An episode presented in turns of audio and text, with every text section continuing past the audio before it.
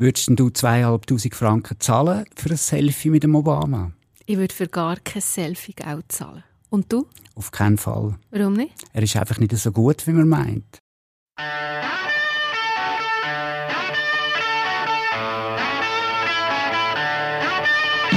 Willkommen zu 1776 im Amerika-Podcast mit dem Peter Hossli. Und der Nicoletta Cimino. Und dem Barack Obama. Also nicht, dass er jetzt bei uns Besuch wäre, aber wir reden heute über den Barack Obama, weil der Barack Obama, der ehemalige Präsident äh, der Vereinigten Staaten, ist in ein paar Tagen zu Besuch hier in Zürich. Genau, er tritt am 29. April in Zürich auf. Und zwar nicht irgendwie an einem Ort, sondern er kommt ins Hallenstadion. Das ist dort, wo die Rolling Stones schon sind, dort, wo die Rockstars hergehen wo früher Eishockey gespielt worden ist, wo die Generalversammlung von der Credit Suisse stattgefunden hat unlängst. Das ist also der Ort, wo man sehr viele Leute in eine Halle packen kann. Jetzt, da hat es tausende von Plätzen, oder? Und jetzt kommt ein Mann und tritt auf, ein Politiker. Ich finde das so ein bisschen, ich kann mir das wie noch nicht so vorstellen. Also weißt du jetzt, was dort geboten wird? Also der Barack Obama geht vor allem ein bisschen erzählen. Mm. Für das ist er bekannt, dass er kann gut reden Er wird befragt auf der Bühne. Aber letztendlich wird das das sein, was Barack Obama macht, seit er nicht mehr Präsident ist, nämlich uns mit seichten Sprüchen unterhalten. Aber jetzt mal ehrlich, wo du hast gehört, dass er in die Schweiz kommt, er ist ja glaube ich noch nie in der Schweiz gewesen, hat es dich nicht auch gelustet? Du hast ja den quasi von Anfang an mitverfolgt als Journalist, dann zumal noch in den USA. Hat es dich nicht interessiert, zu hören? Nein, ehrlich gesagt nicht, weil ähm, ich beobachte den Barack Obama, wie du gesagt hast, seit 2004 und ähm, ich habe ihn als Politiker beobachtet. Und seit er nicht mehr Präsident ist, finde ich ihn sowas von uninteressant. Also er hat die Produktionsfirma gegründet, die heißt Higher Grounds Production, zusammen mit seiner Frau de Michelle. Und da macht er so Dokumentarfilm über Schildkröten auf Hawaii und ähm, seine Frau gibt Self-Help-Books raus. Und ich sehe einfach einen Präsident, der recht gierig ist nach Geld. Aber ist das etwas Schlechtes? Also ich meine, wir sind ja in einem freien Markt. Und wenn jetzt der seine Dokumentarfilme dreht und Michelle Obama ihre Bücher schreibt und ihre Podcasts rausgibt und die Leute konsumieren das, dann ist doch das okay, es zwingt sie ja niemand. Es ist einfach nichts, wo aus der Higher Grounds Production kommt, wo mich in irgendeiner Art und Weise anregt, wo provoziert, wo auch so ein bisschen böse ist. Und das ist schon so ein bisschen sehr middle of the road. Und es gibt andere Ex-Präsidenten, ich denke da vor allem an Jimmy Carter, wo ähm, das Leben lang, nachdem er Präsident war, eigentlich armen Leuten geholfen hat. Oder zumindest auch der Bill Clinton, der mit der Clinton Foundation doch versucht, irgendwie etwas zu machen, um die Welt ein bisschen besseren zu machen. Und bei den Obamas sehe ich nichts, was mich interessiert. Sie tun sich schon auch ähm, so für soziale Projekte, vor allem auch in Chicago, in ihrer Heimatstadt, engagieren. Aber gleich, wir haben gedacht, wir nehmen jetzt den, den Besuch von Barack Obama als Anlass, um ein bisschen seine seine ganze Zeit und sein Wirken eigentlich auch zu würdigen oder eben vielleicht nicht zu würdigen, weil er ist ja schon ein Präsident gewesen, kann man sagen, wo wie soll ich sagen, äh, etwas Neues war. Oder? Er war der erste Afroamerikaner äh, im Weißen Haus. Das ist das, was am, am offensichtlichsten ist. Aber es hat durchaus auch andere Sachen gegeben. Ich glaube, was der Barack Obama ja vor allem war, ist, er war ein, ähm, ein Mensch, der uns erlaubt hat, Amerika wieder gern zu haben. Weil, als er auftaucht ist, ist der George W. Bush Präsident von den USA. Der Irakkrieg war nach 9-11.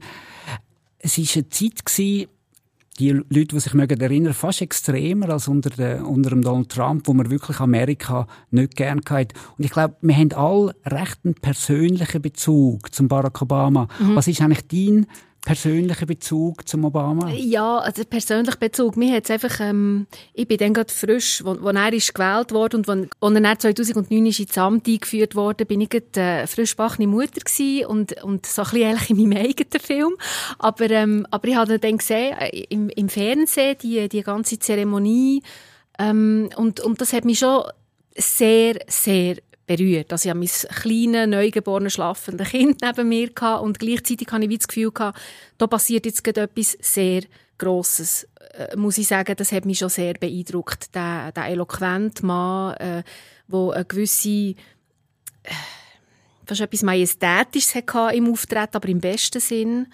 Ähm, und so, vor allem auch die Botschaft von, von Hoffnung, wo ja sein grosses Ding war. Oder ein, etwas, was er gesagt hat, ähm, There has never been anything wrong about hope. oder irgendwie so. Und, und das stimmt. Er hat wie so Hoffnung wieder auf das Parkett gebracht, nach denen, du hast es gesagt, nach diesen sehr düsteren Jahren auch, nach 9-11, wo, wo ganz schlimm war, nach dieser ganzen Bush-Präsidentschaft, die ja schon so ein bisschen ähm, komisch angefangen, weil man nicht genau gewusst hat, jetzt er wirklich genug Stimmen gehabt, oder ist der Al Gore gewesen. Also so das Ganze da ist wie etwas Neues gekommen. Mhm. Und, und du, also, ja, wie ist das für dich? Also an dem Tag, wo du es beschrieben hast, wo, wo, du, wo er in, ins Amt eingeführt worden ist, der Barack Obama, bin ich in Washington gewesen, an dieser Amtseinführung. Mhm. Und ich meine, was ich dort vor allem noch mich daran erinnere, ist, wie unendlich kalt das es war. also wir sind dort am Morgen um 5 Uhr sind wir auf dem Mall gestanden und es ist wirklich minus 20 Grad gewesen. Und die Menschen, die dort sind, die haben wirklich gewartet, die haben die Kälte erduldet, die haben den Barack Obama gesehen, weil er etwas ausgedrückt hat, dass es wieder vorwärts geht. Eben, genau. Und das ist schon das gewesen. Meine, er meine erste persönliche Begegnung, die ich mit dem Obama hatte, war 2004 gewesen. Ich habe dort die Präsidentschaftskandidatur von John Kerry verfolgt und bin am Parteitag von den Demokraten. Und dort hat der Barack Obama die Rede gehalten, wo er gesagt hat, es gibt nicht zwei Amerika, nicht ein blaues, also ein demokratisches und ein rotes Amerika, sondern es gibt nur one United States of America. There is not a liberal America and a conservative America. There is the United States of America. There is not a black America and a white America and Latino America and Asian America. There's the United States of America. Also eben, was er hier sagt, das, ist, das geht unter die Haut, oder? Das ist auf jeden Fall unter die Haut gegangen. Er hat das auch sehr gut vorgetragen. Später dann, wo er gewählt worden ist, ist dann einfach nicht mehr sehr viel mehr gekommen. Und heute muss ich sagen, wenn ich quasi anschaue, was der Barack Obama erreicht hat, dann ist der Barack Obama eine große Enttäuschung. Warum?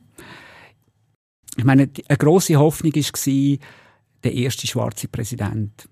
Dass er über etwas redet, wo man in den USA viel zu wenig redet oder eigentlich gar nicht richtig geredet hat, nämlich über das Vermächtnis von der Sklaverei. Das hat der Barack Obama nur so ein bisschen am Rand gemacht. Und zwar hätte er nicht der Präsident sein von den Schwarzen, sondern von allen Amerikanerinnen und Amerikanern. Das kann ich nachvollziehen. Aber wenn man eben seine Biografie anschaut, ist das schon noch interessant. Er hat eigentlich in eine afroamerikanische Familie hineingeheiratet. Genau, er selber ist ja nicht von Sklaven abgestammt, oder? Also sein Vater war ein Afrikaner, ein Kenianer, ein Ökonom und seine Mutter eine ähm, weiße Anthropologin aus Kansas.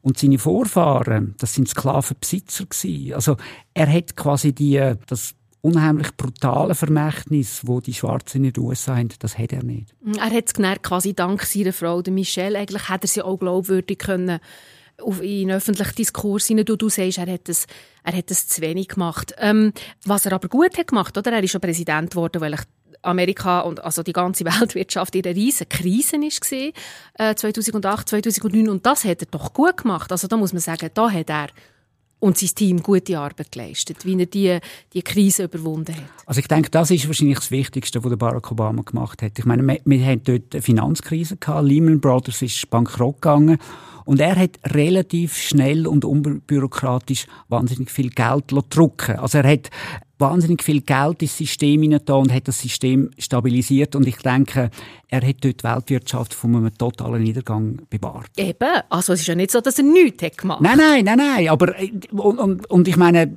er hat zum Beispiel auch, äh, also sein Team hat es geschafft, äh, den Osama Bin Laden zu finden. Staatsfeind Nummer eins, Ja, oder? natürlich, aber man muss schon sehen, dass quasi auf der anderen Seite hat er die, die Terrororganisation Islamischer Staat hat er, hat er viel zu lang hat er quasi nicht beachtet. Und dann gibt es zwei Sachen, der, im Vermächtnis von, von Barack Obama, was ich schon sehr tragisch finde. Das ist seine Syrienpolitik. Mhm. Oder er hat gesagt, wenn der Assad, also der Präsident von Syrien, würde chemische Waffen einsetzen, dann sagt das ein Überschreiten von der roten Linie und dann würde die USA handeln. Das hat der Assad gemacht und er hat nichts gemacht. Ja.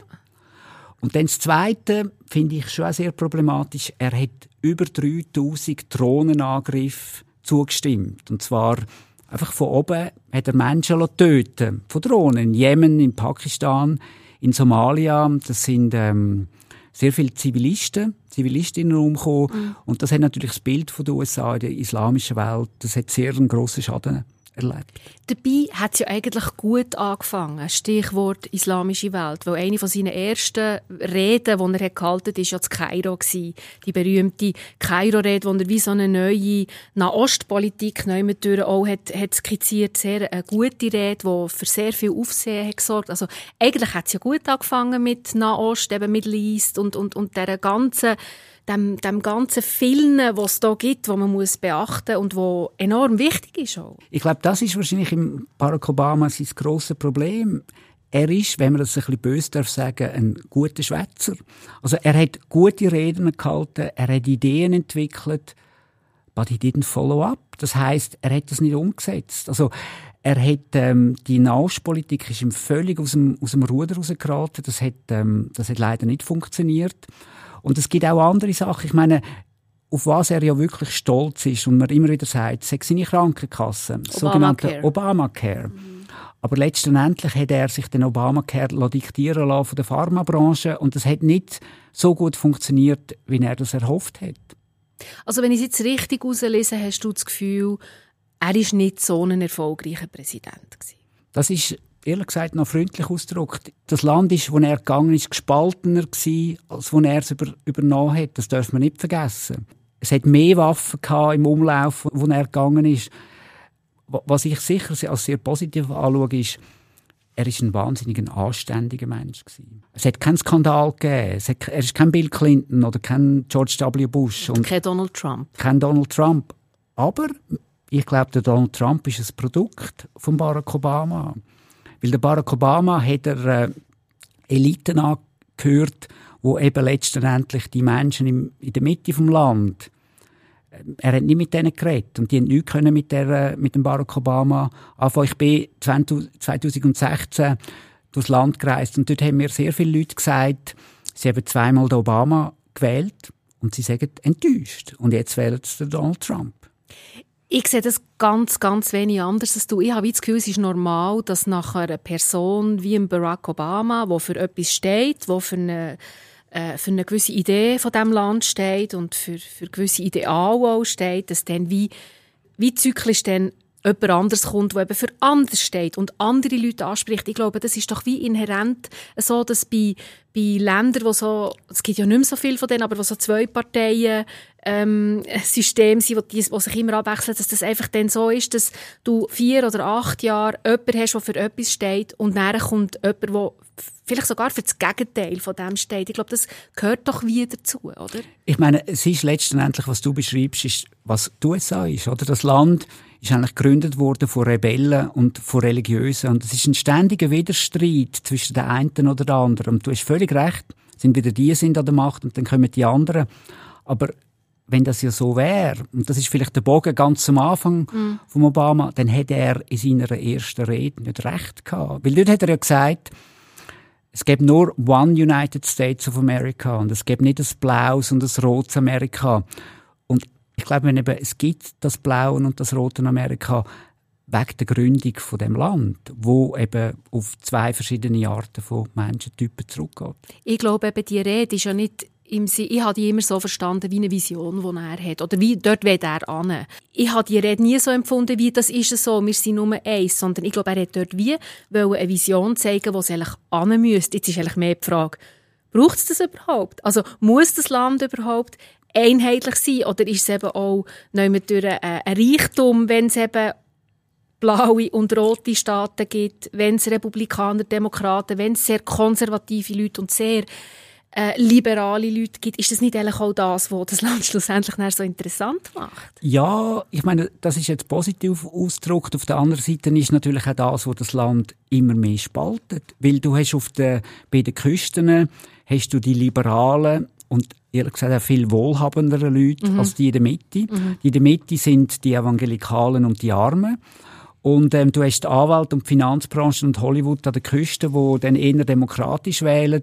Und die beiden Gruppen, die driften wirklich immer mehr auseinander. Und es ist nicht verwunderlich, dass das eben dann so Figuren wie Donald Trump rausbringt, wo ja eigentlich auch eher eine Küstenperson ist, aber er hat verstanden, wie man mit diesen Leuten im Inneren vom Land redet. Wenn wir jetzt nochmal zurückschauen auf unsere Anfangsfrage, würdest du für ein Selfie zahlen oder würdest du überhaupt äh, in das Hallenstadion gehen? Wenn man dir jetzt würde sagen, ähm, Peter Hosli, ähm, der Barack Obama hat noch 20 Minuten Zeit für ein Interview. Ähm, würdest du das gerne führen? Ich würde das extrem gerne führen. Natürlich. Ich habe jetzt einfach im Vorfeld von dem Auftritt gehört, wie wahnsinnig restriktiv das ist. Es ist ein Fotograf zugelassen in dem, in dem Hallenstadion. Also Journalismus ist gar nicht möglich. Ja. Und ich weiß, es sind jetzt in Zürich verschiedene Fotografinnen und Fotografen angefragt worden, auf die Jagd zu gehen, nach dem Barack Obama. Also, dass man versucht, ihn vielleicht vor einem Hotel zu fotografieren oder so. Aber ich würde Barack Obama extrem gern interviewen und ich glaube, das wären ein paar kritische Fragen, die ich ihm würde stellen Ja, und wenn du könntest interviewen, was würdest du denn du fragen? Ich glaube, ich würde ihn fragen, was jetzt im Nachhinein sein grösster Fehler oder seine grösste Niederlage war während seiner Präsidentschaft? Oh, die Antwort würde mich brennend interessieren.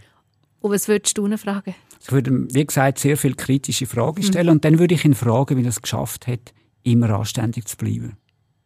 Diese Antwort würde mich natürlich auch interessieren. Vielleicht gibt es mal Gelegenheit, dass wir ihm die Fragen stellen. Oder wir laden ihn hier ein in den Podcast.